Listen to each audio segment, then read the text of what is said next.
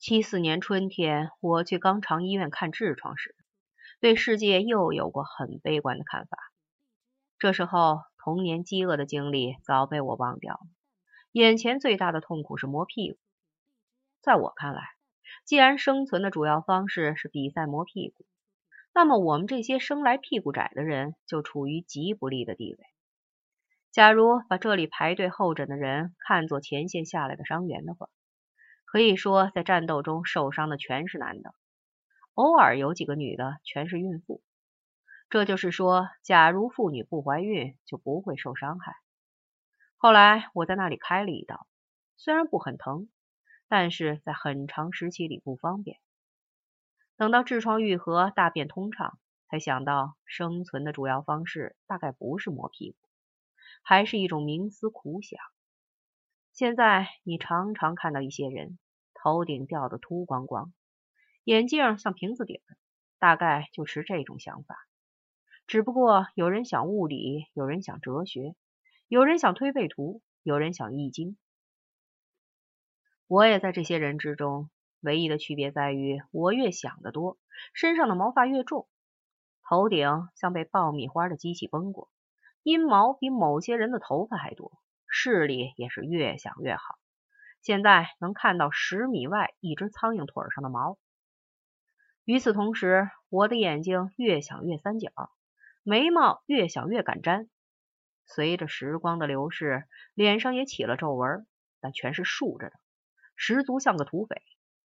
所里的同事见我这个模样，就以我敌视知识分子。但这又是很后来的事了。当时的事儿是我去割痔疮，叉海英一定要和我一起去。我进了手术室，他也要跟进去。医生护士也不拦他。这件事乍看起来有点古怪，说开了也只寻常。那年头，到肛门医院去开刀的人都是成双成对的。不知现在是不是这样的了？据我所知，人们去打胎往往是成双成对，去生孩子往往也是成双成对。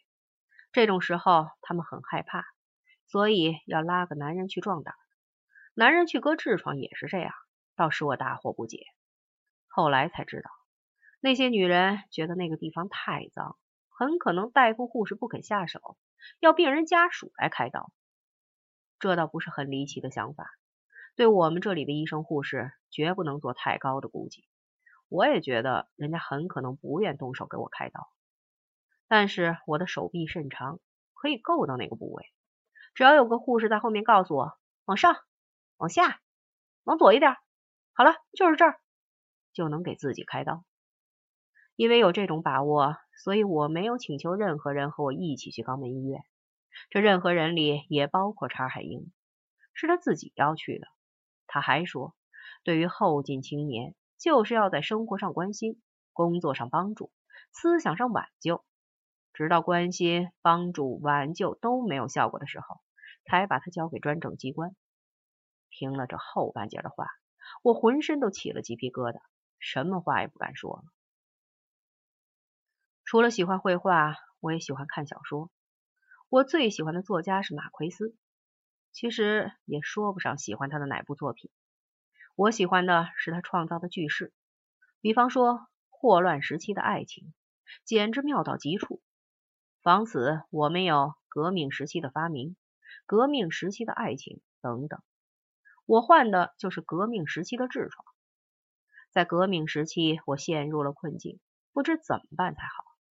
查海英在我的凳子上放了一个废轮胎，坐在轮胎上比坐在硬板凳上舒服多了，但我还是忧心忡忡不可终日。和他一起去医院时，我对他恭恭敬敬，走在离他两三米的地方。但是当时合法夫妻一起上街时，距离也是这么远，所以医生护士们见了也不感到有什么异样。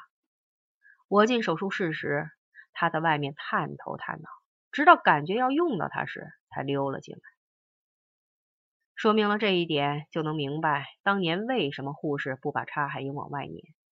像这样自愿帮忙的人太多了，撵也撵不过来。而我自己正朝墙躺着，等待着护士把手术刀递给我，没看见他溜了进来。事实上，情况比我想象的要好。人家只是喝令我把屁股掰开，然后就是一阵毫无警告的剧痛，我就这么糊里糊涂的挨了一刀，滚下了手术台。我们俩去医院时，骑了辆平板三轮车，板上放了个棉门帘。去时是我蹬，回来时他蹬。不蹬的人坐在板上。就在回来的路上，他在前面忽然纵声大笑，因为我不知道他曾看见了我毛茸茸的屁股，并且看到了我撅起屁股准备挨宰的样子，所以一点也不知道他在笑什么，只觉得是不吉之兆。我记得那个医院里有极重的来苏水味，过道里有些黑色的水洼，看上去好像一汪汪的煤焦油。还记得他蹬三轮车时直立在车架上。至于自己是怎么撅着屁股挨宰的，却一点也记不得了。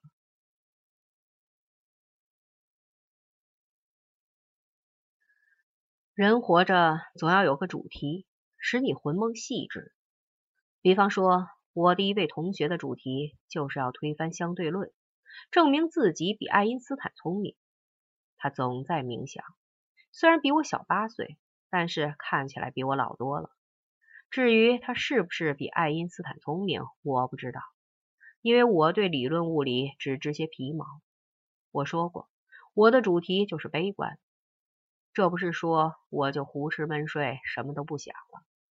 我的前半生绞尽脑汁，总想解决一个问题：如何预见下一道富彩将在何时何地到来？查海英也有一种古怪笑容，皮笑肉不笑。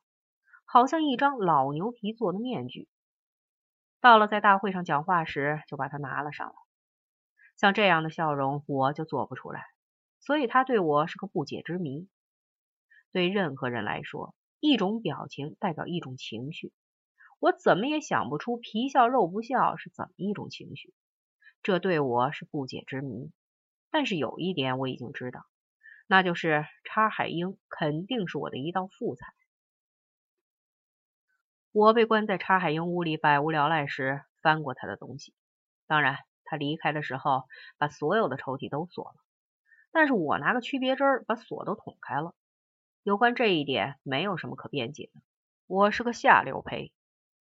我主要是想看看这位海英是个什么样的人，他所说的关心、帮助、挽救，到底能不能指望？结果，除了好几抽屉文件、纸张之外，还发现了一个橡皮薄膜做的老式月经带，照我的看法，可以用它改制成一个打石子的弹弓。有一本书包着牛皮纸，皮儿上用红墨水写着“供批判用”。翻开以后是本文革前出的《十日谈》，一百个故事的，是本好书。后来出版的《十日谈》只剩下七十二个故事。这说明中国人越来越不知道什么是好书了。我看了一会儿，把书放了回去，把抽屉都锁上。这样干了以后，还是想不出他可不可以信任。过了一两天，又打开抽屉，看到里面有个纸条，上书：“翻我抽屉的是小狗。”我赶紧把抽屉又锁上了。查海英后来告诉我说，他觉得我的笑容也是不解之谜。为此，他想摸摸我的底儿。我说到长了痔疮时，脸上的惨笑和在他面前无端微笑时的样子一模一样。这时候，他恍然大悟，原来这种神秘的微笑本源是痔疮，所以他就想看看那个痔疮到底是什么样。为此，他混到手术室里，假装要给我开痔疮，结果就看到了那东西是个紫色的大血泡。当时我一点也不知道叉海英有给我开痔疮的打算，所以没有什么感想。后来想起来却是毛骨悚然，想不出这是一种什么打算。他的某些想法我始终搞不大清楚。后来我想，这可能也是出于一种好奇心，要看看男人的肛门到底是什么样，或者是闲着没事儿，觉得割个痔疮也挺有意思。早知如此。我就该在屁股上也贴个纸条，看我屁股的是小狗，或者拿个水笔直接写在屁股上。我的屁眼是什么样子，我从来没见过，但是我知道它肯定不好看。总而言之，这件事儿给我添了很多的麻烦。后来叉海英想叫我感到羞辱，就说：“你的痔疮真难看。”仿佛我有义务使自己的痔疮长得好看似的。听到这样的话，我还可以唾面自干。然后他又说我在手术床上汗出如浆，扳着屁股的手都打哆嗦。有关这一点，我可以辩解说，在屁股后面挨刀，自己看不见，谁不害怕？但是我不能争辩说自己没哆嗦。我这个人虽然长了张凶脸，胆子却小得很。假如你有过这种把痔疮亮给人看的经验，就会承认它是人生诸经历里最要命的一种。以我为例，虽然我相当的生性面嫩，有时会按捺不住跳起来打人，但只要叉海英一说到我的痔疮，我就老老实实。等到叉海英发现了这一点，他就用这些话做一种制服我的咒语，只要念上一遍，我马上就从混蛋小子。变成端坐微笑的蒙娜丽莎。现在我认为，人在无端微笑时，不是百无聊赖，就是痛苦难当。我是这样的，叉海英也是这样。二十二岁的姑娘，每天都要穿旧军装，而且要到大会上去念红头文件，除了皮笑肉不笑，还能有什么表情？而我痔疮疼痛还要磨屁股，也只有惨笑。这些笑容都是在笑自己，不是在笑别人。